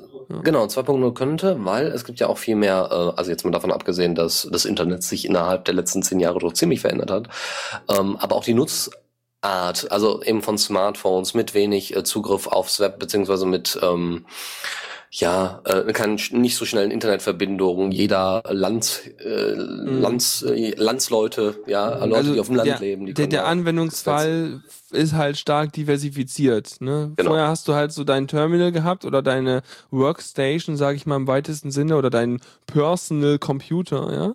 Und heute hast du äh, ganz viele verschiedene Devices mit verschiedenen Möglichkeiten und so, ja. Mhm. Genau. Und Google hat ja mal angefangen und hat aber gesagt, oh, wir haben die Zeit und wir haben das Geld. Wir probieren einfach mal ein bisschen aus und haben das sogenannte Speedy-Protokoll zusammengebaut, ähm, das wohl wahnsinnig schnell ist. Das hat eine, äh, hat 64 Prozent kürzere La äh, Seitenladezeiten als eben HTTP 1.1 Bis und bis zu, ja natürlich, aber ich Ja. meine, ja, kommt auf, natürlich kommt das auf die Webseite an, aber finde ich schon trotzdem heftig. Äh, nur weil man eben kurz das, in Anführungszeichen, kurz mal eben das, äh, das Protokoll geändert hat. Und ähm, die, äh, der, der Work, die Work, Workgroup, die daran arbeitet, diese Spezifikation endlich ähm, ja in die Mitte der Gesellschaft zu tragen. Ah, pathetischer Witz nicht, ne? In die Mitte der Gesellschaft, so dass meine Oma beim Frühstücks äh, Ei weiß, ich brauche Speedy auf meiner Zeitung. HTTP 2.0. Also die, die orientieren sich an Speedy, aber sie wollen nicht Speedy komplett implementieren. Es sollen andere möglich andere Arten äh, geben, wie äh, Datenpakete komprimiert werden Mhm. und damit es vielleicht sogar noch schneller läuft. Wer weiß? Also 50 Prozent kürzere Ladezeiten sind zumindest angepeilt. So äh, andere Sache ist noch, ähm, es wird ähm, Multiplexing Support geben. Das heißt, wenn viele Leute durcheinander reden, dann muss das ja irgendwie geordnet werden. Und damit die sich dann nicht irgendwie in eine, irgendwie kap damit nicht irgendwas kaputt geht, weil das Programm oder der, der, der Typ, der da eigentlich zuhören möchte, am Ende nicht mehr weiß, was gesprochen worden ist, muss das irgendwie geordnet werden. Ja, warte, warte, warte. Wer redet durcheinander? Ähm, Was die, ist gemeint? Die, die Clients. Äh, Aber so, warte, ich glaube, da kommen wir gerade durcheinander ein bisschen. Ähm, es geht darum, glaube ich, also so wie ich das hier gerade aus dem mittleren Artikel, den, den Teil rauslese, äh, dass äh, Stream Multiplexing meint, dass man halt eine TCP-Verbindung, was ja das die darunterliegende Schicht ist, ne? Du hast ja TCP und darauf sprich und das vermittelt die Pakete und darauf Mhm. sprichst du dann HTTP, dass Genau. du mh, auf einer TCP-Verbindung mehrere HTTP äh, und äh, sozusagen Abfragen und Antworten bekommst. Genau. Hm? Ja, das ist so ja immer noch der gleiche Client. Also es ist immer noch das gleiche Programm, das Ach so, gleiche ja, ja. Ding, der gleiche Firefox, wie auch immer. Nur dass der halt sozusagen die Webseite hat und sobald er irgendwelches HTML von der Webseite hat, fängt er einfach gleichzeitig über die gleiche Connection an, alle Bilder und alle Sachen von der gleichen, vom gleichen Server äh, zu laden, ohne dafür irgendwie fünf verschiedene Connections aufzumachen. Was schneller ist weil dieses Aufmachen der Connections hat halt diesen Overhead, den besprochenen, und äh, braucht halt wieder Zeit. Und dazu kommt dann eben auch noch, dass bestimmte Informationen priori äh, priorisiert werden. Ähm, das heißt, wenn, äh, weiß ich nicht, wenn Text sollte irgendwie besonders oder als erstes Mhm. angezeigt werden oder was auch immer. Ja, dass das ein Sachen vielleicht eher so nachgeladen werden oder ne, hinten Ja, angestellt werden. Zum Beispiel würde ich halt äh, sowas wie, also klar, die HTML-Dateien selber, äh, JavaScript eventuell irgendwelche äh, JSON-Requests, die ganz am Anfang beim Load des äh, Dokuments schon passieren, wobei man das nicht tun sollte. Man sollte das halt ein bisschen, wie nennt man das noch, bootstrappen, mitliefern. Jedenfalls den Kram zuerst ausführen und dann halt, dann halt vielleicht den CSS-Krempel und Bilder und so hinterherladen. Ja. Ja, also das, das ist zumindest, wie gesagt, äh, der Entwurf für HTTP 2.0. Und die Frage ist jetzt, wann wird das irgendwann, also der, der Plan ist tatsächlich, Frühjahr 2014 soll das Ding implementiert werden. Oh ja, so, ja, dann, dann schon. Hm. Fand ich schon irgendwie sehr heftig, muss ich ganz ehrlich sagen. Also, ich meine, die haben sicherlich lange dran gearbeitet. Also es waren mehrere Leute von Google und Microsoft auch dabei an, in diesem Work, mhm. in dieser Workgroup, aber ja, okay, wir fangen mal nächstes Jahr an, gar kein Problem. Ja, wahrscheinlich hat das wieder irgendwie solche Regularien, Sachen, dass man halt irgendwie äh, ein bisschen Vorlauf einplanen muss. Übrigens, ja. ähm, was haben wir hier? Äh, Webmarke. Ich habe gerade nämlich die Statistiken bekommen vom ähm, äh, vom vom vom Victor. Äh, das also das also wie die, die wie die Verteilung der Webserver ist, was ich ja vorhin meinte. Und zwar ähm, Nginx geht da ganz gut äh, los. Also ähm, wir sind immer noch, Apache ist unangefochten Nummer eins mit teilweise über 60 Prozent noch. Also jetzt mittlerweile geht's runter Richtung über 50 nur noch. Aber da hält es sich halt irgendwie seit äh, neun, seit dem Jahre irgendwie 99 sind sie über 50 Prozent so ziemlich. Und jetzt irgendwie seit 2008 zieht halt so Engine X langsam hoch. Und die sind halt auch schon irgendwie bei 15 Prozent. Und andere Webserver äh, krüppeln da auch irgendwo unten bei unter 20 Prozent rum. Also ähm, da kann denen noch kaum das Wasser reichen, einfach weil Apache so eine große Tradition hat, denke ich mal. Ja, und ja, auch wenn es äh, wenn es vielleicht mit dem einen oder anderen äh, doch mal manchmal nervig ist, was Konfiguration und Apache angeht, aber eigentlich die Leute, die dran arbeiten, äh, die haben da auch äh, Sicherheitsaspekte und so weiter im Hinterkopf. Das ist auch so ein bisschen das Debian unter den Webservern, habe ich so das denke Gefühl. Denke ich, ja. Ich denke mal, das gibt so eine Art standardmäßig, oh, wir brauchen Webserver. Ja, klar, Debian, Apache, Dingsbums, Postfix okay und ready to go und ab geht's. Genau. Und es gibt auch einfach äh, so viele Tutorials dazu. Das heißt auch Leute, die Einsteiger sind oder so, oder damals die XAMPP-Pakete oder VAMP oder LAMP. Ähm, ja. Das war einfach zack mal eben fertig und Wobei du das natürlich nicht auf Servern hast, ne? Das hast du Nein, halt natürlich nicht. auf lokalen Entwicklungsmaschinen. Klar, aber wenn du jetzt Okay, ja klar, logisch. Aber das heißt, die Leute sind als erstes aber äh, mit Apache, starten dann mit Apache, was jetzt zum Beispiel PHP angeht. Wenn sie äh, anfangen mit PHP irgendwie rumzuhantieren, dann fangen sie erstmal mit Apache an, ähm, ihr, ihr Dev-Zeug aufzubauen, ihr, ihre Dev-Umgebung. Ja, klar. Ja, stimmt, hast recht. Aber äh, letztendlich sollte das, der Krempel natürlich unter allen Servern funktionieren. Ist halt nur die Frage, wenn man sich jetzt, okay, der Apache scheint ja noch gut zu gehen. Um, weiß nicht, wenn irgendwie spezielle Anwendungsfälle gibt, wenn man zum Beispiel weiß, okay, mit vielen kleinen Dateien oder sowas kommt Nginx besser klar oder was weiß ich, was es da für Sachen gibt und das ganze Internet oder beziehungsweise der Hauptanwendungsfall äh, des Internets verlagert sich eher in die Richtung, dass viele kleine Dateien oder viele große am Stück ausgeliefert werden, dann könnte es ja sein, dass Webserver, die darin halt ihre Stärken haben, äh, so langsam übernehmen oder so. Ja, genau. Gut, so, so, dann jetzt noch die letzte News. Wie gesagt, äh, ich bin ja hier so ein Firefox OS Fanboy. Warum auch immer. Wieso? Du hast doch so ein Gerät, oder? Ja, sicher, aber. Ja, bist doch schon Fan, Fanboy mehr als ich, weil ich habe mir niemals, niemals überlegt, so ein Gerät zu kaufen. Das ist richtig. Ja gut, aber das hat einen großen Display, also das hat nicht nur was mit dem Betriebssystem zu tun. Ich wollte kein Android mehr und Selfish OS war noch nicht fertig. So, ähm, soll in äh, das äh, erste Firefox OS Phone in Deutschland soll im Herbst kommen und zwar unter der Marke Kongstar, klar, weil die Te Deutsche Telekom ja gesagt hat, wir wollen jetzt hier ein neues, freies, tolles, neues, super Betriebssystem haben. Wieso, wieso, was hat die Telekom damit zu tun mit Kongstar? Kongstar ist eine Tochter, ein Tochterunternehmen von, Tele von der Telekom. Ach, deswegen hat meine Mutter da nie Empfang gehabt. Was? Nee, Moment. Eigentlich hat Telekom guten Empfang, aber das war irgendwie komisch. Egal. Ja. Aber jetzt weiß sie, ja, also Kongstar gehört zur Telekom. Mhm, mh, ah, und ähm, mhm. und äh, das äh, Interessante ist, ist äh, der Preis. Also 69 Euro für das Handy. Und dann ne, Prepaid natürlich und dann 30 Euro Startguthaben und so. Das und, ist auch schon so ein Smartphone zum Rumtatschen, ne? Ja, ja, ja, sicher. Also es kann Nokia äh, 3210 so äh, nee. Knochen. Das berühmte.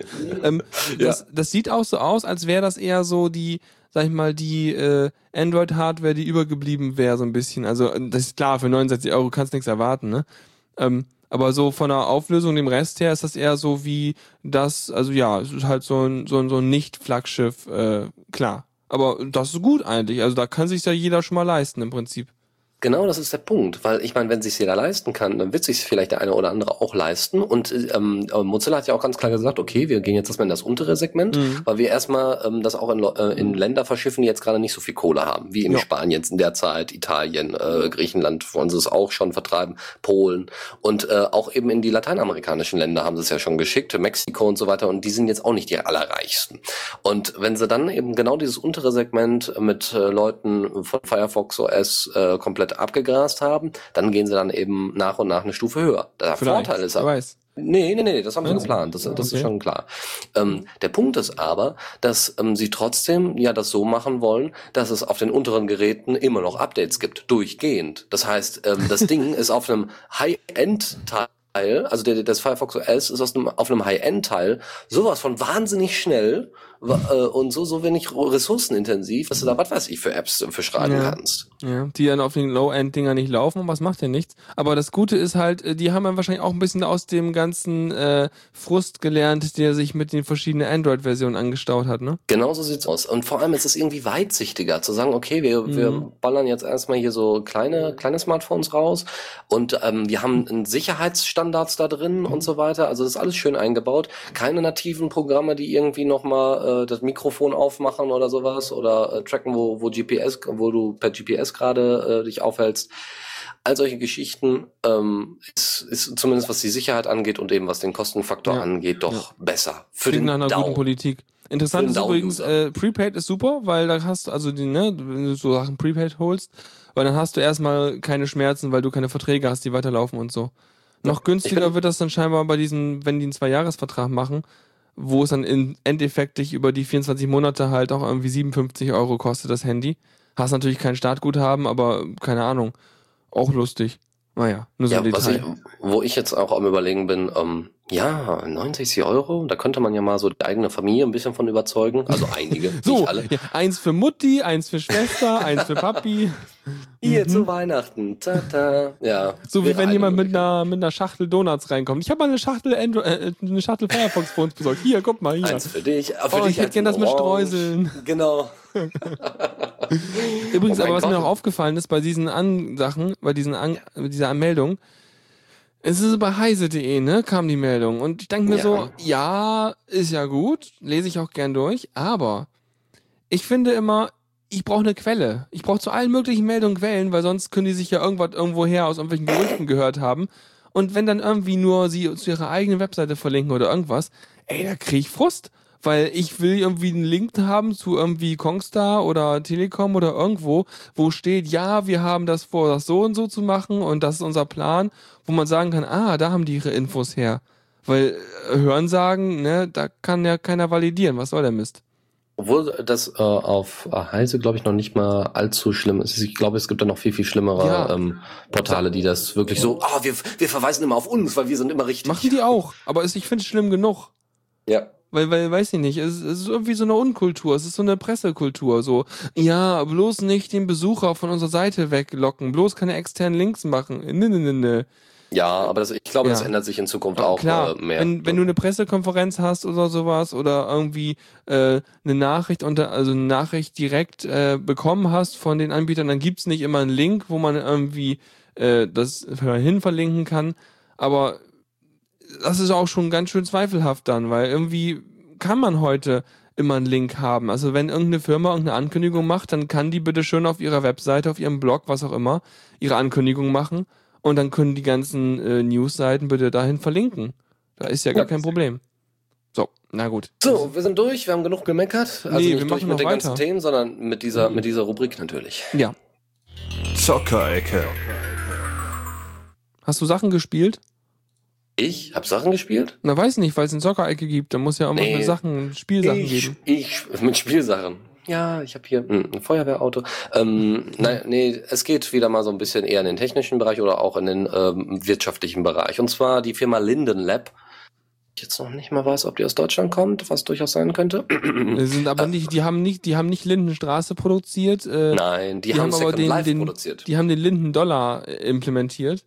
in Genau. Second Life. Genau. Second Life ist für mich immer so dieses Ding, was äh, von den Medien verbrannt wurde als äh, schlechtes Beispiel für was mit Virtual Reality ist, bevor WoW ankam.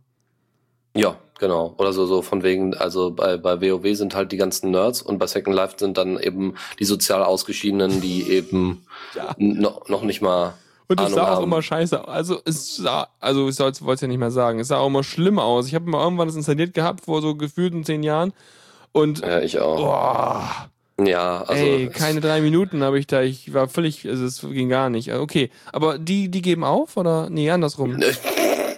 Echt? Hallo? Die gibt's Nein. noch? Wieso gibt's die, gibt's eigentlich noch? Die gibt's alle noch. Die Wenn Second alle Life noch. so schlecht ist. So, jetzt, jetzt lass mich doch mal die News äh, Ja, mach doch mal. Also, die Lass doch eigentliche immer News- unterbrechen.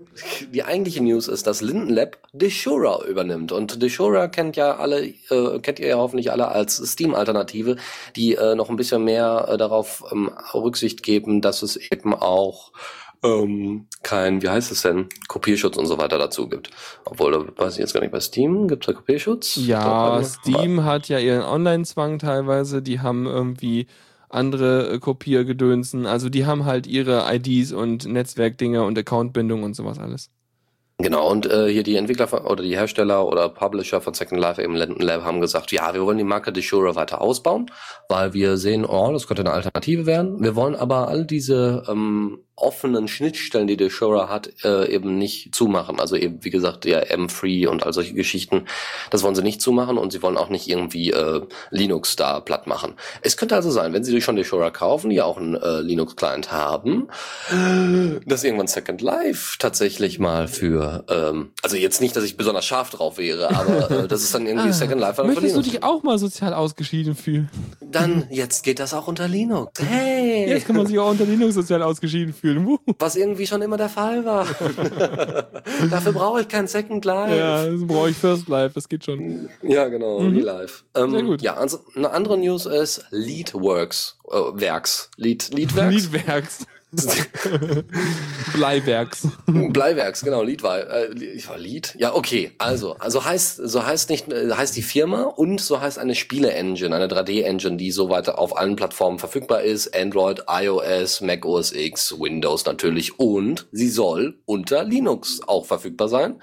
Und ich habe mir jetzt schon einige ähm, Screenshots davon angesehen, das sieht nicht schlecht aus. Also es könnte tatsächlich ein ziemlich geiler Grafikboost dazu kommen. Ähm, irgendwie Programmiersprache ist vor allem Lua, aber es gibt noch andere Schnittstellen dafür. Wird oft gemacht. Ja. Ansonsten gibt's noch äh, Kickstarter. Ähm, also äh, das Ding ist auf Kickstarter derzeit, so von wegen, hey, wollt ihr eine Linux-Version? Und alle sagen so, yay! Und die sagen so, okay, 20.000 Dollar. ähm, ja, genau so ist es gelaufen. Ähm, also, ähm, 20.000 Dollar wollten sie haben, haben sie erreicht, sind sogar deutlich drüber, sind bei 24.000. Bei 26.000 äh, soll sogar Uja, äh, ne, die Spielkonsole direkt Ja. unterstützt werden. Sehr gut. Ähm, äh, jetzt suchen sie natürlich nach Investoren, die äh, nach der ähm, nach der Portierung äh, auf Linux dann irgendwie auch mal sagen, ja, wir investieren mal in da in dieses coole 3D-Engine-Zeugs. Mhm. Und ähm, wie gesagt, das ist nicht nur die Engine, sondern das ist auch der Editor natürlich. Äh, der. Als, der als sollte man haben, ja. Nee, das, der, der gute Punkt, also ich meine zum Beispiel, ähm, ein kleines Beispiel, was mir einfällt, Unreal Tournament, kennst du, ne? ja, natürlich. Ja, Unreal Tournament damals äh, hat halt, äh, war ja wieder mal so eine typische Demo-Anwendung für wir können Multiplayer und wir können ziemlich gute Grafik und äh, äh, wir haben hier eine Engine und äh, ihr könnt die bei uns kaufen oder lizenzieren. Und Genau. das funktioniert nur, wenn du einen richtig guten Editor beilegst, wie du ja mit Unreal Ad hast. Und äh, genauso geht es bei anderen Sachen. Du hast ja auch, äh, ich weiß nicht, wie das bei Half-Life ist, aber für die Source Engine gibt's garantiert auch einen ziemlich, äh, ziemlich gute Entwicklerwerkzeuge. Und äh, nur wenn du die komplette sozusagen Toolchain für Entwickler äh, liefern kannst als Engine-Hersteller, dann äh, wollen die Entwickler auch gerne. Und ich wollte eigentlich ja jetzt gerade hier noch ein bisschen klug scheißen. Oh ja, mach äh, mal, noch, mach mal. Na, nee, nee, kann ich ja nicht. Das kommt ja jetzt. Ähm, es äh, stand nämlich auf der Seite noch mal irgendwelche Features, die diese 3D-Engine besitzt. Da ich ja da überhaupt keine Ahnung von habe, habe ich mir dann also diese super tollen Keywords da mal Ja, mach rausgesucht. Ähm, ja, nee, werde ich jetzt ein Keyword davon, ähm, wo es irgendwie um Texturen und um das Verrechnen von von äh, Abständen geht und Pixelanzeigen und so Mhm. ähm, äh, damit das etwas schneller und besser und schöner läuft. Ähm, Das hat wohl, äh, hat wohl das Entwicklerteam von Crytek gebaut in ihrer CryEngine 1. Wie heißt denn das? Oh, Das Keyword. Da Keyword, Moment. Ja, ich meine, nennen das Kind doch beim Namen. Ich würde auch wissen, ob ich es vielleicht sogar kenne. Äh, ich glaube, GPU-Skinning war das, ja. Okay, hab verloren. Und also zwei, zwei, zwei Features, die jetzt hier erwähnt werden, wovon ich keine Ahnung habe. Screen Space Ambient Occlusion, kurz SSAO. Ambient und Occlusion kenne ich. Okay, und das ist was? Ähm, du, wenn das ist, geht um Lichtberechnung. Wenn du, ähm, wenn du einen Raum hast, stell dir einen viereckigen Raum vor, also einen achteckigen Raum mit sechs Wänden und, ne, weißt schon, was ich meine, ne? So ein Würfel halt. Ja. Von innen. Und Ein jetzt Würfel. stellst du eine Lichtquelle okay. in die Mitte. Ja. Und jetzt überleg dir mal, wo ist dann, wo kommt das Licht an und wie sieht der Würfel aus? Du würdest ja, also, das, der Punkt ist, die Ecken vom, äh, von der, von dem Raum werden dunkler sein, weil eben es von den Punkten, also sozusagen von diesen räumlichen Punkten in der Ecke, gibt es äh, äh, sozusagen weniger Verbindung zum Licht. Also die, die werden, also weniger Licht kann diese Ecken erreichen. Und Ja. damit ist Ambient Occlusion quasi über alles, wo so, so Ecken, so, so Falten, Kanten hat, da kommt halt weniger Licht hin. Nicht, aber nicht unbedingt, weil es Schatten wirft, sondern einfach, weil man sozusagen so ein bisschen Raytracing macht und von diesen Punkten halt irgendwie guckt, wie viele davon können das Licht erreichen. Und äh, allein damit kann man sozusagen schon ohne eine Lichtquelle im Prinzip sogar fast äh, Szenen berechnen, die irgendwie ganz witzig aussehen. Okay. Egal, guckt also euch Screenshots an. Ambient Occlusion ist das Stichwort. Okay, ansonsten GPU-Scanning. Ähm, ich habe nur irgendwelche Texturen gesehen, die sich irgendwie verbiegen und so weiter. Es gab da irgendwelche Beispiele von, wo Leute das gebaut haben. Aber dieses GPU-Scanning kam als allererstes eben in Crisis 1 offiziell irgendwie und ähm, so, und Crisis 1 war ja damals schon ein ziemlicher Hingucker. Und dann Mhm. kann man sich natürlich auch vorstellen, dass eben bei Leadworks, Leadwerks, wie auch immer, ähm, dass das durchaus äh, äh, ganz gut aussieht. Und es gibt auch schon ein paar Screenshots von, die gar nicht mal schlecht aussahen. Also ich hoffe da auf Besseres. Nicht schlecht. Also ich bin immer für so Engines zu haben, weil, also aber eigentlich nicht, weil ich die Spiele davon sehen will, sondern weil ich interessant finde, wie die es hinkriegen, dass der Kram schnell genug läuft auf den ganzen Maschinen. Ja, bei mir ist es andersrum. Ich will eigentlich nur geile Grafik haben. Alles klar. Dann Machen wir. Weiter. Weiter geht's. Kommando der Woche. Ja, ja. Ja, ich ich ja. habe ein ganz kleines. Ja. CP. Ja, genau. Ganz kurz, zwei Buchstaben. Nein. CP kennt ihr, Kopie- Kopie-Dateien. Soweit nicht spannend. Aber habe ich letztens mal gerade gebraucht. Ähm, wenn man was kopiert und dann bricht's ab oder irgendwas passiert, keine Ahnung, man kommt gegens USB-Kabel oder irgendwas und äh, es kopiert nicht fertig, dann will ich eine Möglichkeit haben, nur den Rest rüber zu kopieren, den ich halt nicht rüber kopiert habe. Und dafür kann man die passenden Flags ans CP packen, weil sonst überschreibt er einfach Dateien, der fragt ja teilweise nicht mal, je nachdem, wie das System eingestellt ist. Und da kann man mit CP-A, R, U und V, wenn man möchte, also weil ich weiß gerne, was er gerade tut, gerade wenn man größere Dateien kopiert, dann äh, rauscht das nicht so schnell vorbei, sondern man sieht, ah, er ist gerade an dem Lied oder an dem Video oder so.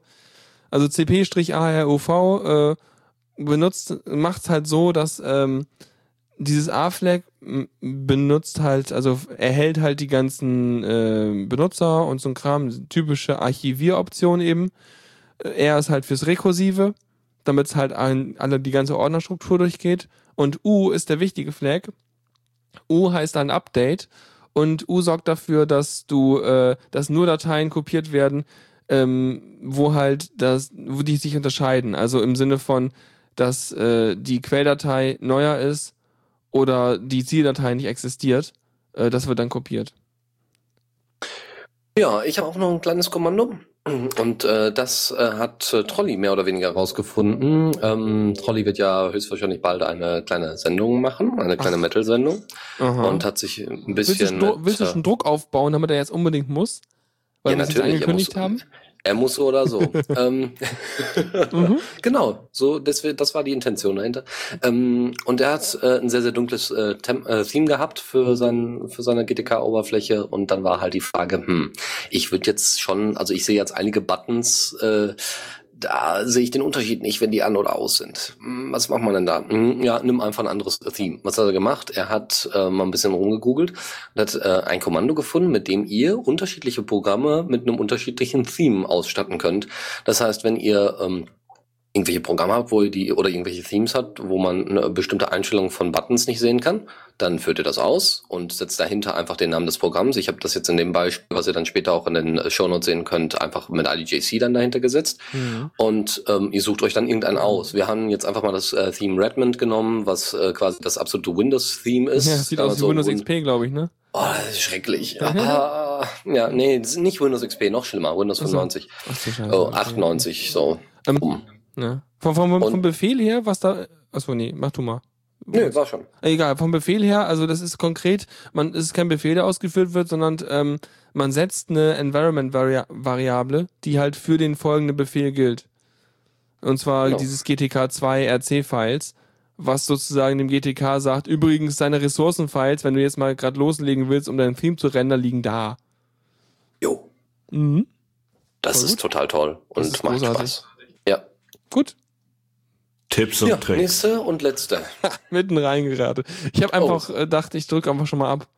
Okay, Wir sind jetzt schon in den Tipps und Tricks, ja, sorry. okay, okay. Nächstes Mal sage ich es wieder großbreit an, dass ich jetzt einen Jingle mache.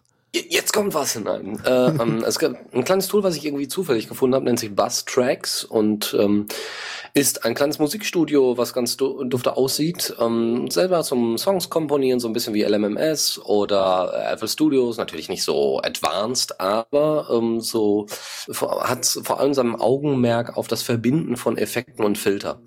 Ja, das hat so ein angeht. schönes, so ein, so ein, so eine, da kann man so äh, Kästchen mit so Sachen verbinden. Also es ist so ein bisschen, ein ganz klein bisschen wie wenn du in Blender ähm, dir so eine, äh, so eine Videopipeline zusammenbaust.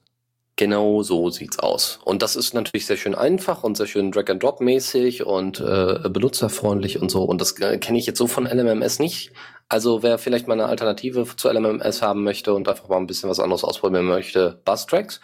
Außerdem arbeiten die gerade an der Umsetzung zu GTK Plus 3, weil das in derzeit alles noch auf GTK 2 äh, basiert. Und ähm, das hätte natürlich den Vorteil, dass es vielleicht auch ein bisschen schneller läuft, wenn ihr dann sowieso schon GNOME-basiertes Zeug habt. Mhm. Total gut. Ja. Ich bin gespannt, ja. Okay, damit würde ich sagen, sind wir durch, oder? Wir sind durch, ja. Ja. Mal gucken, wie wir das nächste Woche machen. Nur Und 20 morgen muss Minuten ich, überzogen. Ich meine, das ist doch gut. Ich mach, über, überzieht ihr normalerweise auch, wenn ich nicht dabei bin? Mm, äh, kommt drauf an, ob ESOX an dem, äh, Ja, ja, an dem Tag richtig. dann Sendung macht. Ne? Aber, aber eigentlich ist Lukas immer so schnell dabei. Komm, jetzt ist aber auch langsam mal Schluss. Ähm, aber ich habe schon gemerkt bei der Auswahl der Themen und äh, habt ihr ja sicherlich auch gemerkt, was Tipps und Tricks angeht. Wir äh, so langsam setzt die Sommerpause ein. Also man merkt Echt? schon, dass die äh, Themen langsam abgehen. Ja. Und äh, ja, mal schauen, ja, Ja. wie das in Zukunft Gut. aussieht. Dann äh, schön, dass du dabei warst. Ja, schön, dass du stream, gestreamt hast und äh, Ja. ja, mal Mehrwert. Vertretung hier. Ja, Ja, mal gucken, was nächstes Mal, was nächste, wer der nächsten Montag dabei ist. Also Lukas wahrscheinlich wieder. ja, auf jeden Fall. Hallo? Und, ja, genau, auf jeden Fall. Er muss ja mal wieder. Genau, langsam. äh, Muss, ja, muss ja in Übung bleiben.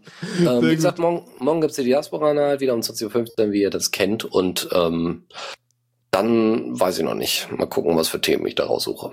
Ja, wenn ihr noch Themen habt, Themen. ja, wenn ihr noch Themen, genau, wenn ihr noch Themen habt, dann äh, bitte an mich, einfach am besten per Mail oder es geht natürlich auch, wenn ihr irgendwie so per Du mit mir seid, dann könnt ihr das auch per Diaspora machen. Genau. Und wenn nicht, dann werdet per Du. Oh ja. Dennis. Mhm. Der weiß nicht, meistens. Nein, ich bin ganz Ja. nett. Ja. Nee, und ansonsten mache ich Mittwoch äh, meinen mittlerweile ein bisschen entstressten Feierabend, ähm, weil ich dann halt nicht mehr Spieleabend oder aber ähm, unbedingt über ein Thema reden will, sondern ich mache dann Richtung Musikmagazin. Ähm, das heißt, wenn ihr noch äh, Alben, also neue Alben oder neue Sachen habt oder aber noch generell mir irgendwelche RSS-Feeds oder Net-Labels oder so ein Kram, Kram zukommen lassen wollt, wo ich unbedingt mal raufschauen soll, dann äh, schreibt mir doch einfach eine Mail an faldrin at the und dann habe ich noch mehr Zeug, was ich mir halt für Mittwoch vorbereiten kann. Ja, und nochmal irgendwie Danke an den, äh, äh, wie heißt Con- Conscience Podcast, äh, Ja, ja. so für, für Werbung machen und so. Es ist Ja. echt schön. Ich, ich, doch, ich fühle mich doch Hör dir einfach die. Folge an, dann merkst du schon. Die haben übrigens das CC vergessen beim, beim Nennen. Wie hieß es Zum bei denen nur The Radio? Das war, da fühlte ich mich so ein bisschen halbfertig. okay, Aber es ging schon. Alles klar. Dann sind wir durch, ne? Jo, bis demnächst. Jo, bis dann. Tschüss. Ciao. Vielen Dank fürs Zuhören. Die Shownotes findet ihr auf theradio.cc zusammen mit dem Mitschnitt und dem RSS-Feed der Sendung. Solltet ihr Ideen oder Themen für uns haben, dann schreibt uns einfach an kommentar at theradio.cc. Wir freuen uns immer über konstruktive Kritik zur Sendung. Bis in einer Woche.